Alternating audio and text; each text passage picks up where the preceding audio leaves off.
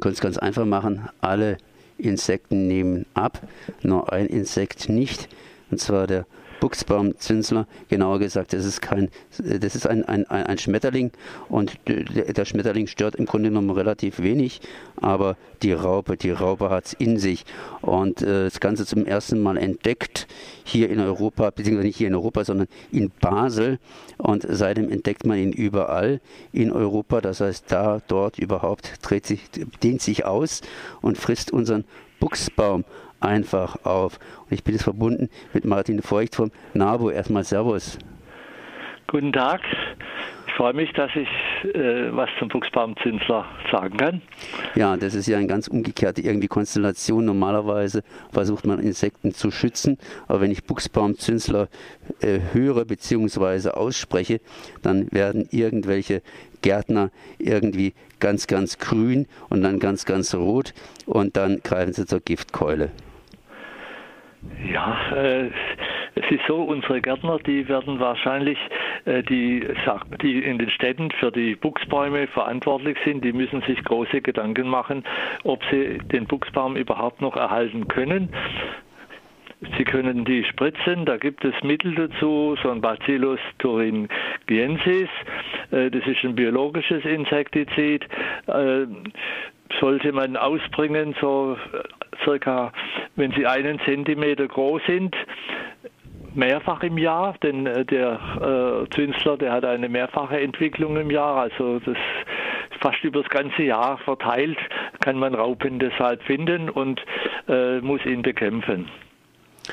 Ja, das heißt, äh, der Buchsbaumkünstler ist ausgesprochen eine Pflanze, äh, nicht eine Pflanze, sondern er pflanzt sich fort und vor allen Dingen im Buchsbaum mittendrin und frisst die ganzen Blätter weg und hinterher ist der Buchsbaum weg. Äh, das sind 2000 Jahre Buchsbaumkultur und diese Buchsbaumkultur, die scheinen irgendwie, irgendwie jetzt hier obsolet zu sein. Das heißt, innerhalb von zehn Jahren erobert so eine invasive Art, äh, naja, nicht ganz Europa, aber das wird irgendwann mal so sein und frisst uns den ganzen, ganzen Buchsbaum weg. Buchsbaum scheint ja nicht unbedingt jetzt europäisch zu sein. Ja, also ich weiß nicht, ob der Buchsbaum überhaupt mal heimisch war. Der wurde wahrscheinlich in den Schlössern und den äh, Gärten mehr angelegt und hat sich deshalb ausgebreitet. Das ist eine tolle Pflanze, aber ich sehe für den Buchsbaum keine Zukunft mehr. Der Zünster, der bereitet sich jährlich immer weiter aus und äh, in Deutschland habe ich gehört, das war das erste Mal 2006. Ich habe ihn äh, 2012 das erste Mal fotografieren können in den Rheinauen und war entzückt davon, wie ein schön, was für ein schöner Schmetterling das ist mit schön ein großer Zünsler und hat, hat außen graue Ränder. Also ist sehr nett anzusehen. Auch die Raupen sehen nicht schlecht aus, aber äh, ich, würde einfach sagen, wir müssen etwas gegen den Buchsbaumzinsler tun. Und das Beste finde ich fast, man sollte auf den Buchsbaum verzichten, sondern auf andere äh, schöne äh, Pflanzen zurückgreifen, die äh, das ersetzen könnten. Da gibt es äh, zum Beispiel die Ölweide oder äh, eine Duftblüte. Das ist auch, glaube ich, kein heimischer Strauch, aber so ähnlich wie eine Stechpalme, hat aber schöne weiße Blüten. Äh, das wäre eine, auch eine Bereicherung, wenn man das vielleicht mehr anpflanzen würde als Ersatz und äh, auf den Buchsbaum verzichten würde. Der Buchsbaumzinsler, der, die Raupen, die fressen ja nur den Buchsbaum. Mhm. Ja. Also da ist drauf spezialisiert und äh, alles andere äh, berührt sie gar nicht. Äh, und ja, deshalb, wenn es keinen Buchsbaum mehr gibt, dann würde er wahrscheinlich auch aussterben, aber das wird es nie geben, denn irgendwo werden noch Buchsbäume bestehen bleiben und damit bleibt er auch. Ja, ich merke ich merk, merk schon, das ist ein richtiger, richtiger Schmetterling-Fan, den ich hier am Apparat habe, der sagt hier Buchsbäume fällen und damit dann den Schmetterling, sprich den Buchsbaumzinsler irgendwie sanft ins Jenseits befördern, weil die Raupen, die schönen, wunderschönen Raupen, haben kein, keine, keine Nahrung mehr. Aber gibt es da nicht noch irgendwelche anderen Möglichkeiten? Ich meine, Sie haben es ja gerade genannt, man könnte hingehen und könnte den Buchsbaum zumindest flächenweise in gewisser Weise ausrotten, damit auch den Schmetterling loswerden und hinterher unter Umständen wieder einführen. Oder, oder, oder. Ich meine, die Gärtner sind ja auch ganz schön aktiv geworden. Da geht es mit Gift dagegen. Diesen Bacillus haben Sie ja gerade eben genannt. Ein äh, ja, biologisches Insektizid, äh, Muschelkalk.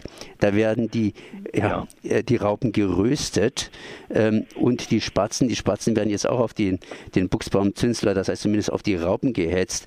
Abgesammelt wird auch. Und ich möchte da nicht eben erwähnen, was nach dem Absammeln mit den Raupen passiert.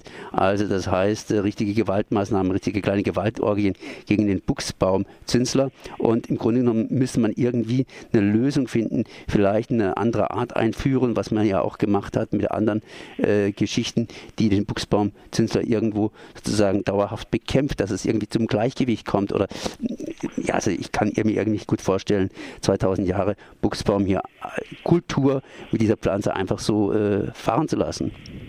Ja, also deshalb wird man in gewissen Bereichen auf jeden Fall äh, den Buchsbaum versuchen zu erhalten und wenn man dort nur, äh, sagen wir so Insektizide oder, oder äh, Kalkung vornimmt, oh, äh, dann äh, ist es auch in gewissen Rahmen vielleicht denkbar. Äh, auf jeden Fall muss man halt auch beachten, wenn man die, die, die Buchsbäume behandelt mit irgendeinem Insektizid oder irgendeinem Mittel, Vögel, die versuchen ja trotzdem die Raupen zu fressen und die nehmen das natürlich auch auf.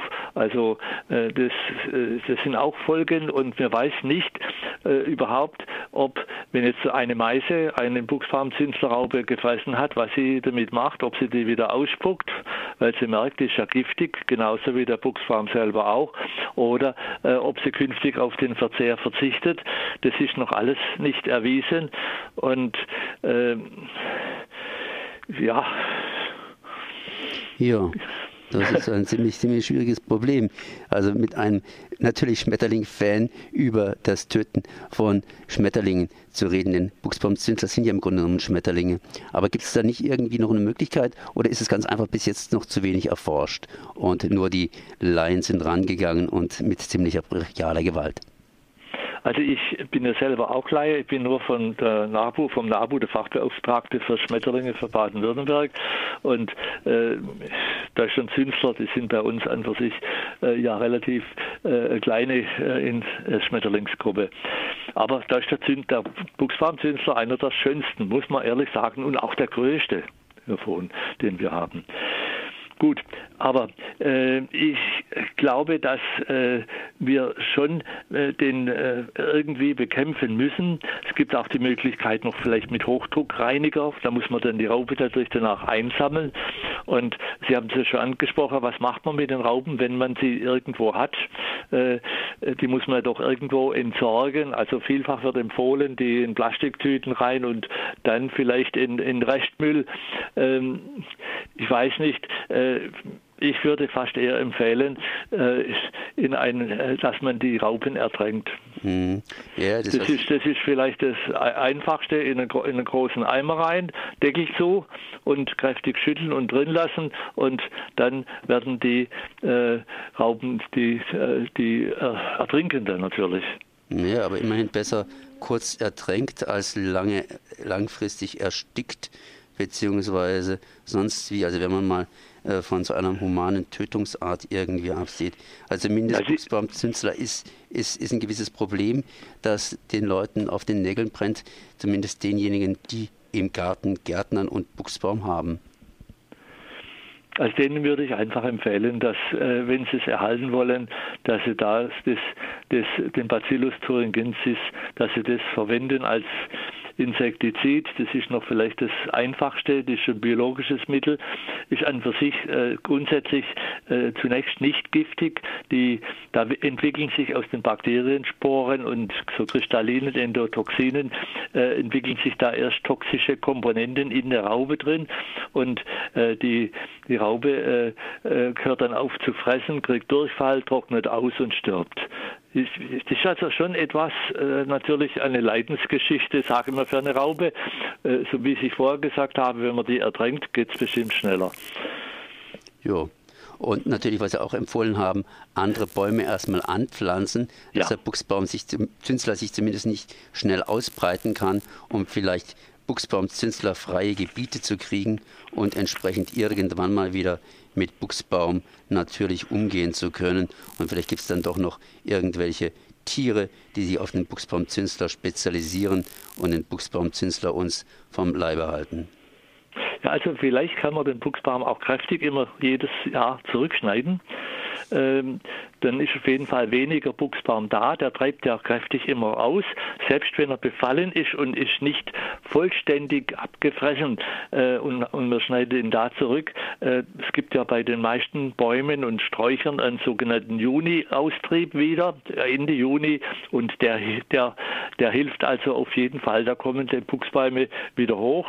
Nur wenn das jedes Jahr passiert, weiß ich nicht, ob das dann der Buchsbaum durchhält. Werden wir mal sehen hier. Das heißt, äh, das war Martin Feucht zum Buchsbaumzünsler. Sieht momentan wenig Chancen, den loszuwerden. Und viele wollen ihn loswerden, weil der Buchsbaumzünsler ganz einfach unseren Buchsbaum kahl frisst. Und wir werden sehen, wie es weitergeht. Ich danke mal auf jeden Fall für dieses Gespräch. Merci. Dankeschön. Wiederhören.